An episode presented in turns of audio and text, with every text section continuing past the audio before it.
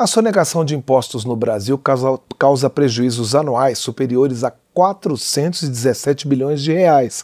Os dados são do Instituto Brasileiro de Planejamento e Tributação, que fez um estudo sobre o tema. O levantamento mostrou ainda que o faturamento não declarado pelas empresas supera 2,3 trilhões de reais por ano. O tema tem chamado a atenção da Câmara dos Deputados, que criou uma subcomissão especial de prevenção e combate à sonegação aduaneira. Esse grupo, que vai ser instalado na tarde de hoje, foi criado a pedido do deputado Júlio Lopes, do PP do Rio de Janeiro, que já está aqui nos estúdios da Rádio Câmara. Bom dia, deputado. Obrigado pela presença. Bom dia, Cláudio. Um prazer enorme estar aqui na Rádio Câmara mais uma vez. Deputado, é, me explica qual vai ser a atuação dessa subcomissão. Quando a gente fala de aduaneira, a gente fala de é, alfândega, de fronteiras, é, né, portos, aeroportos, fronteiras terrestres. Como é que vai ser a atuação dessa subcomissão? Olha, deixa eu te dizer, uma vez eu já fui aqui, já presidente de uma CPI da pirataria, que tinha mais ou menos esse mesmo objetivo, né? Porque o descaso com a arrecadação aduaneira no Brasil é algo absolutamente inaceitável. Você imagina que o, o Paraguai hoje já produz é, mais cigarros do que o Brasil. E, e, a população do Paraguai é ínfima, né? quer dizer, menos de, muito menos do que a gente pode calcular em termos de proporção de consumo. Portanto, esse cigarro está todo sendo exportado para o Brasil e 90% dele de forma irregular. E não só isso, né? quer dizer, toda essa questão é, aduaneira no que se refere a essas importações de bebidas, a importação inclusive de armas, né? a gente precisa coibir. A nossa, a nossa subcomissão visa exatamente estabelecer um trabalho permanente é, na, na comissão de indústria para que a gente possa estar tá coibindo esses abusos, porque a indústria brasileira perde competitividade, perde atratividade e, com isso, longevidade. Né? A nossa indústria diminuiu e perdeu competitividade no mundo exatamente pela agressão e pela força é, do contrabando, pela força daqueles que não pagam os impostos que deveriam pagar. Deputado, é, em relação a essa questão aduaneira, vocês já conseguem detectar quais são as principais falhas? É falta de fiscalização, é falta de efetivo para fiscalizar? Ou é esse comércio assumiu proporções tão grandes, esse comércio ilegal, que realmente o país não dá conta e vai ter que fazer tipo uma força-tarefa para cuidar disso? É, na realidade é um somatório de coisas, né? Uma, uma, para você chegar a esses números que você leu aí, você mesmo falou em 400 bilhões.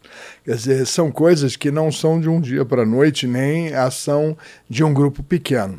É, para assumir uma proporção dessa ordem de grandeza, quase meio trilhão de reais, é, há um descaso enorme, há um descuidado muito grande com a questão da tributação aduaneira. Né? É óbvio que a gente tem a Polícia Rodoviária Federal fazendo esforços, que a Polícia Federal faz esforços, mas nós precisamos dotar o país de sistemas digitais de controle. Eu tenho sempre dito, Cláudio, que o que não for digital está fora do nosso mundo, está fora do nosso contexto. Desde que o Steve Jobs apresentou ao mundo o telefone smartphone em 2007, nós passamos a ter um paradigma que é a instantaneidade. Aquilo que não for instantâneo, aquilo que não for em tempo real, aquilo que for online, está fora de contexto. Portanto, nós precisamos controlar as nossas fronteiras online. Nós precisamos fazer com que todos os produtos que entram no Brasil sejam monitorados, porque os investimentos em sistemas para controlar um descaminho desse tamanho e uma falta de arrecadação desse tamanho são ínfimos. Na realidade, eu tenho mostrado muito no setor de combustíveis que um investimento de 400 milhões de reais pode resultar numa arrecadação de 40 bilhões de reais anuais. E isso em quase todas as áreas. Agora, o senhor falou em digital, né? A gente é de uma geração que teve que se adaptar a esse mundo digital muito rapidamente. Em relação ao comércio eletrônico, por exemplo, né? essa é uma modalidade é, é, é, e cada vez mais as pessoas comprando em sites fora do Brasil, lojas virtuais, sites, não é? Isso também entra no escopo da subcomissão, ver como é que esses produtos estão entrando no Brasil, que tipo de imposto que é Sem pago ou que nenhuma. deixa de ser pago? Logo que começou essa legislatura, eu fiz uma proposta revogando o artigo 2 2, é, parágrafo 2 da, do decreto de 1984 que permitiu esse, essa entrada dos 50 dólares no Brasil. Na época, aliás, permitia a entrada de 100 dólares. O governo depois, então, reduziu para 50 dólares, o que é um absurdo porque na realidade seria como se toda a indústria brasileira, se todo o comércio brasileiro até 250 reais não pagasse impostos. Então você vê que é uma falta de isonomia total. Quer dizer, o importado pode chegar aqui com, é, com absoluta isenção de impostos de qualquer produto até 250 reais. E a fábrica brasileira, o comerciante brasileiro que comercializa um produto até 250 reais, ele tem quase 70% de imposto quando você soma tudo. Então é uma falta de isonomia absoluta. É, é o Brasil exportando emprego, é o Brasil exportando a potencialidade da sua indústria. Eu sou absolutamente contrário a isso. Estou esperando, inclusive, que o Paulo Guedes, que é o presidente da Comissão de Fiscalização e Controle, deu o parecer final dele sobre o meu projeto, porque nós precisamos revogar isso aqui na Câmara. É óbvio que para o consumidor é interessante comprar alguma coisa sem imposto, mas ele esquece que quando ele faz isso, ele está desempregando o amigo, está desempregando o pai, está desempregando o filho, está perdendo competições, é, condições de competitividade. Então, é nosso trabalho aqui no parlamento é, é, exatamente atuar para que isso não aconteça, fazer com que essas questões sejam revertidas. Eu acredito fortemente que nós vamos aprovar a, a minha, o meu projeto de lei, o meu PL, que acaba com essa farra da isenção dos impostos até 250 reais.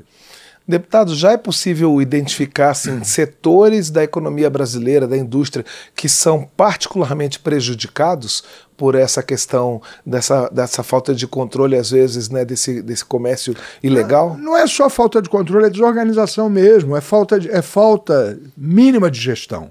Hoje eu estou parando aqui no estacionamento da Câmara dois caminhões da Volkswagen que são elétricos e que são fabricados em Resende, no Rio de Janeiro, meu estado.